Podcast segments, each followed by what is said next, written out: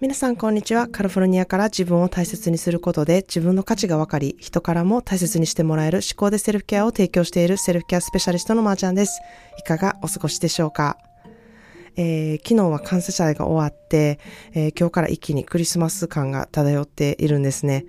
えー、私の息子の高大は近所の人の家のクリスマスデコレーションをつけるアルバイトを、えー、ここ数週間ちょっとちょこちょことやっていまして、えー、もうつけ終わっていたんですけれども、まあ、明かりをね、こうつけるのが感謝祭の次の日っていうのが、あの、大体、うん、一般的なルールとなってまして、えー、その家はすごく盛大に電飾をつけてる、えー、おおなので、こう通るたびにね、あ、高大、うまいことつけたな、みたいに 感じで思って通りがかっているんですね。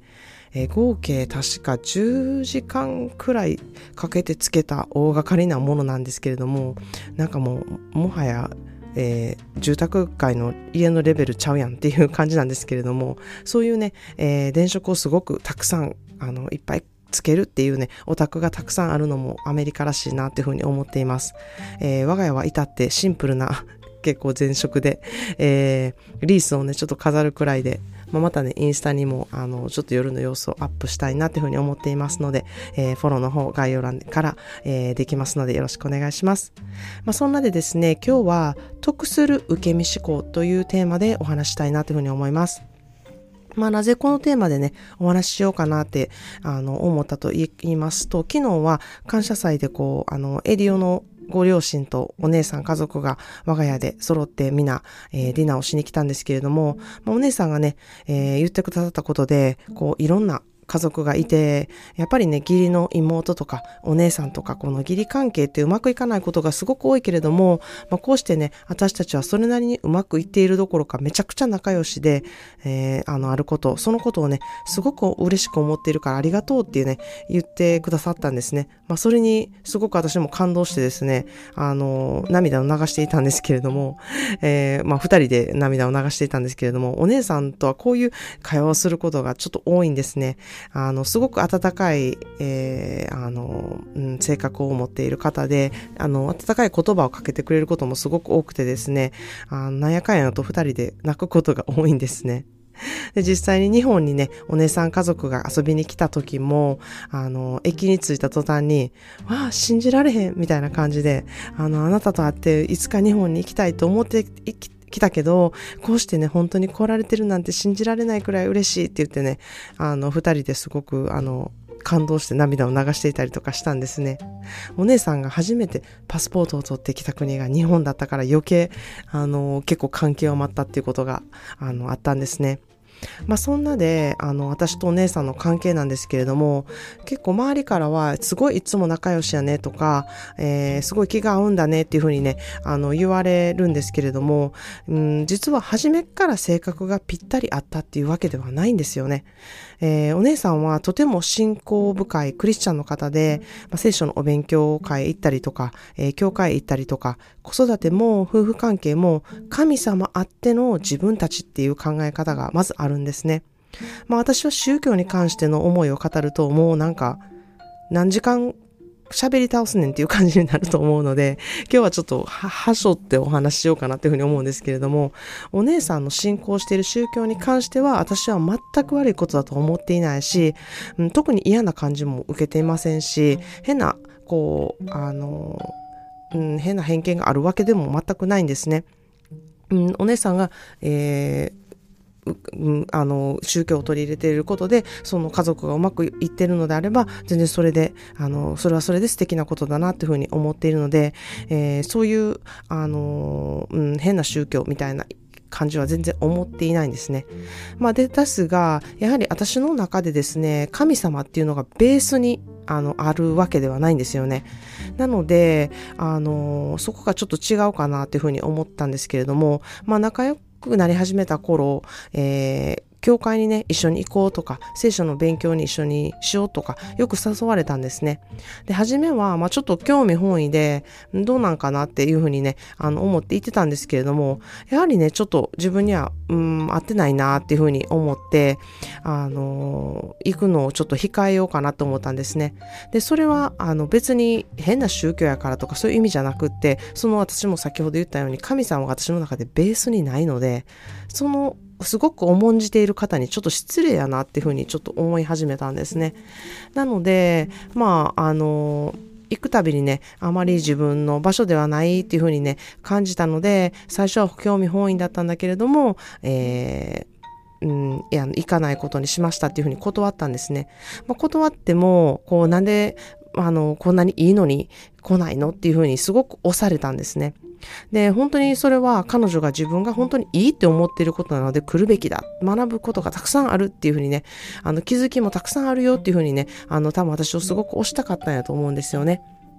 で、もちろん私のことを思って言っているっていうのは分かったんですけれども、彼女がいいって信じてることを傷つけずに断るってどうやったらいいのかなって思ってものすごく悩んだんですね。それはもちろんお姉さんだからこれから家族としてずっと付き合っていく仲だし、えー、家もね、すごく近くって子供たちもあのいずれ同じ学校に行くっていうことをすごい知ってたので、もちろん共通の知り合いもたくさん出てくると思うし、こう、お姉さんが私が苦手な人になるってなるのがものすごく嫌で、それはずっと私が苦しむことになるからなんですね。なのでここってすごく大事なことだし、うん、なんかうまく関係をつなげていくためにどうすればいいかっていうのをめちゃくちゃ悩んですごく考えたんですね。で、その考えた結果、出した答えが、その頃私ベジタリアンでお肉を一切食べない生活をしていたので、それを使って私があなたに絶対お肉を食べないでって言わないのと同じように、私も何を信じたいか選ぶ権利があるから自分で選ばせてほしいと。そして、あの、あなたが私のことを思って言ってくれてるのはわかるから、その気持ちはありがたいっていうふうにね、あの、伝えたんですね。で、こういうふうに言うと、こう、あの、そういうふうに深く考えて、こういう答えがすぐ出たんやっていうふうに、あの、結果論としてありがちなんですけれども、あの、私の場合、すごくここまで来るのにめちゃくちゃ時間がかかったんですね。なので、こう、あの、すぐに出てきた答えではないって、あのー、思ってほしいなっていうふうに思います。えー、すごく考えて考えて考えて、あ、こう言ったら通じるかなみたいな感じで、あとは、あの、こう言ったら相手をこう傷つけなくできるかなっていう答えに来るまですごく時間がかかったんですね。で、本当に、あの、その後は彼女は本当に一切誘ってこなくなったし、だからって言って私と変な関係になるどころか、本当にあの言ってくれてありがとうとか、えー、私は確かにいろいろ食べるべきって思ってるから、あなたのお肉は食べないでっていう、そういう意見には、あの、言われたら、こう選択肢がなくなるなっていうふうに、あの、思ったから、すごくあなたが言ってることはよく分かったわっていうふうに言ってくれたんですね。このね、誰でも、あの、あると思うんですよ。え、こういう時どうやって断ったらいい？みたいなシチュエーションとか、えー、失礼のないように、あの、ここはどうにかその場をしのぎたいなとか、えー、これからの付き合いに響いたりとか、これからのことを考えたらここ断ってた方がいいけど、傷つけないようにどうやったら断れるかなっていうシチュエーションってめちゃくちゃあると思うんですよね。ましてやそれが親戚とか、これからの自分と子供が関わっていく人とかになってくると余計にそのプレッシャーっていうのがかかると思うんですよね。まあ、そこで我慢してしまって自分の中での罪悪感が大きくなったりとかストレスにももちろんなりますしそれが抱えきれなくなった時に必ず私は愚痴とか不満とかになって口から出てくるようになるなっていうふうに思うんですね。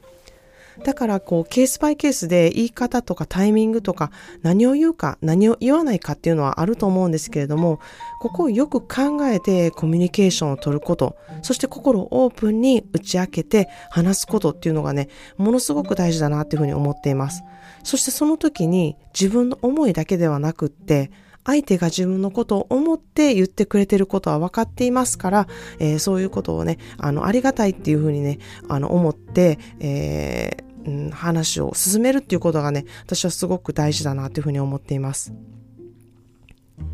あともう一つ例に出すとですね、相手が自分に対してすごく怒っていたりとか不満がある場合ですね、ま、こういう時、ほとんどの人はちょっと待って、誤解やからって言ってね、自分の説明をすごく頑張ってしようとすると思うんですよね。まあ、しかし、ここで先にしてほしいのがこの受け身思考なんですよね。相手の話をとにかく聞く。どういったことで相手はそう思っているのか。自分が責められて、それに全く同意しなくても、一旦まずそれを受け止める、相手が納得するまで聞いてあげるっていうことがね、えー、ものすごく重要だなというふうに思っています。そしてここでね、誤解をあの和解できなかった場合は、怒らせてごめんねって謝ることもその一つだと思うんですよね。まあそれはやったことに対して悪い気持ちじゃなくって、そういう気持ちになってしまってる相手に対して、あの、ごめんなさいねっていうことですね。うん、理解してもらえるように説明できなくてごめんっていうっていう自分の、あの、行為ってなく、そのシチュエーションに残念だっていう意味で謝るっていうことが、まあ、相手にね、寄り添うことだっていうふうにも思っています。これは本当に矢印を相手から自分に向けることではなくって、常に自分からの矢印で謝るっていう選択をしているっていうことなんですね。まず受け取るという行為。それから自分の意見を言うっていう行為は、私はすごくパワフルで、結果自分が得する場合が多いっていうふうに思っています。それでは今日の一言イングリッシュです。If you can handle rejection, you will learn to get everything you want. 拒否されることをうまくかわせるようになったら、あなたは何でも学べるようになるのですという言葉です。If you can handle rejection, you will learn to get everything you want. 拒否されることをうまくかわせるようになったら、あなたは何でも学べるようになるのですという言葉です。